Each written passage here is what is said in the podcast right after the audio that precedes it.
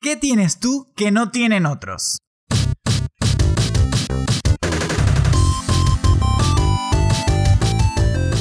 Bienvenidos al podcast de Escuela Geek, creatividad y estrategia digital donde aprendes y aplicas. Con tanta oferta de servicios, necesitas que todo, todo, todo tu branding y toda tu comunicación tenga otro nivel, porque sin duda alguna, lo que tú no comuniques lo hará otro.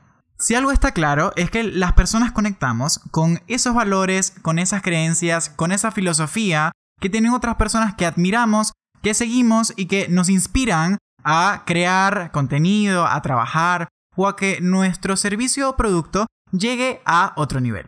Por eso hoy quise invitar a la mamá unicornio de la creatividad y la comunicación, sobre todo en el branding humano. Ella es Ángela Blones. Bienvenida a la Escuela Geek. Ah, yo estoy muy feliz de que me hayas invitado a tu escuelita geek. Bueno, bienvenida. Sabes que eres profesora ya de la escuela. No, todavía me falta mucho. Tengo que desbloquear ese nivel. bueno, vamos a desbloquear entonces el nivel en las personas de que entiendan que las personas conectamos con personas. y sí, la verdad, eh, durante mucho tiempo estuvimos conectados con cosas que eran eh, intangibles.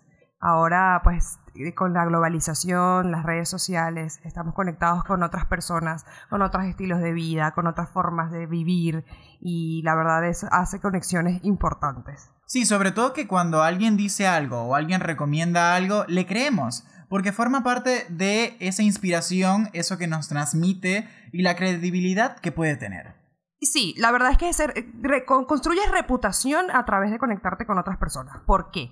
Porque expones tu experiencia, expones tu punto de vista, expones sobre todo tu forma de ver la vida y tu forma de hacer tu trabajo. Eso es lo que va construyendo la reputación de tu marca personal. Perfecto, creo que las personas entendieron un poquito más esto de conectar con personas a través del branding humano. Ahora bien, hablemos de los beneficios, Ángela. Esto del posicionamiento en el mercado laboral, ¿cómo se da a través del branding? Sí, hay muchas personas que sienten que construir un branding, construir una marca personal y mantenerla con branding, eh, requiere de, de mucha exposición y egocentrista. No se trata de eso, se trata de exponer y mostrar de una forma bien pensada, con una comunicación bien construida, tus logros, tus éxitos, tus fracasos, sobre todo laborales. Ha- Hacerle entender a las personas tu forma de trabajar. Porque en un mercado saturado como en el que vivimos ahora, es importante destacar. Destacar para conseguir el trabajo que tú estás buscando. Eh, ya sea un empleo en una empresa que te guste o simplemente posicionarte en un rubro en específico. De eso se trata crear y mantener el branding. Y creo que dijiste algo súper clave, mantener.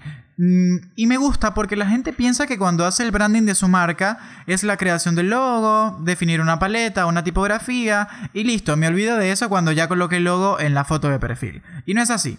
Mantener un branding hace referencia a que vas a lograr que la gente identifique tu marca en cada uno de los elementos que trabaje. La forma en la que escribes, la forma en la que hablas, la forma en la que incluso te llegas a vestir.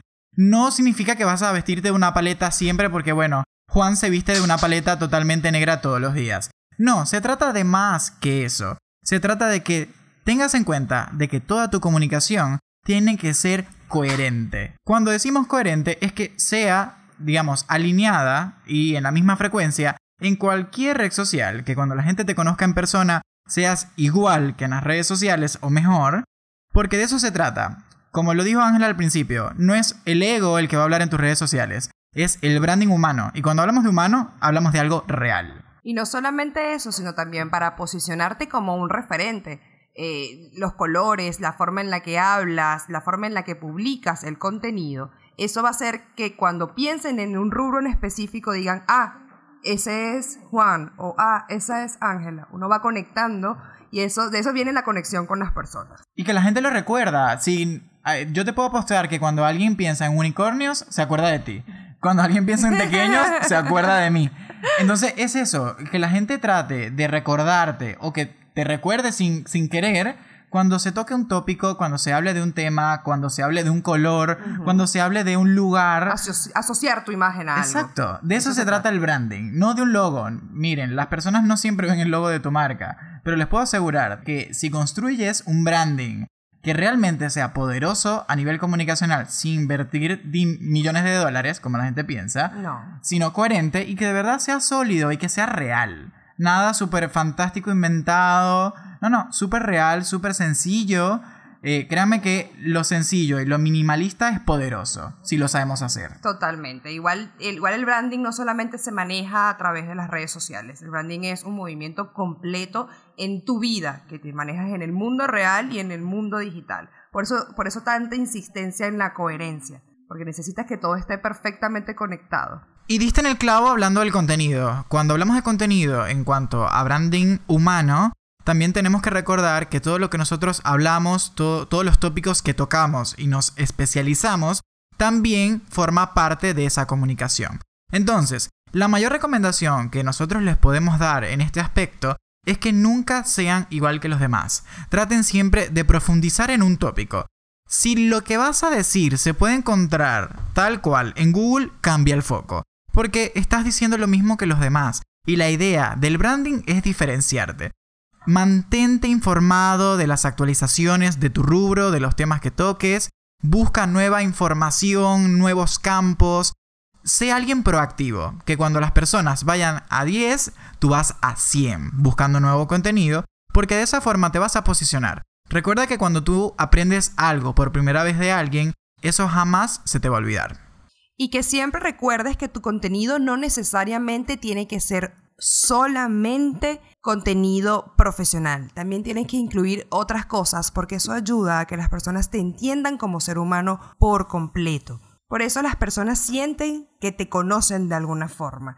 Y eso te va a ayudar a que todo ese contenido que eh, estudiaste, eh, esas actualizaciones, todo eso que aprendiste, lo puedas transmitir a través de tu personalidad. Bueno, y cuéntanos, eh, profe, para mí ya este es el capítulo que desbloquea ser profe de la escuela geek. ¿Qué tarea les vas a dejar a nuestros estudiantes? La mejor tarea que les puedo dejar, no solamente para que alimenten su branding personal, sino para que también alimenten su alma, porque está directamente relacionado. Agarren una servilleta y escriban dos columnas. Una de las cosas que sabes hacer y otra de las cosas que quieres hacer.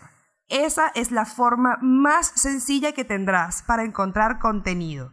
Contenido real, de cosas que sabes y que quieres hacer. Cada vez que te sientas perdido, revisa esa servilleta, ese papel, esa factura y tú verás que vas a encontrar un pedacito de ti.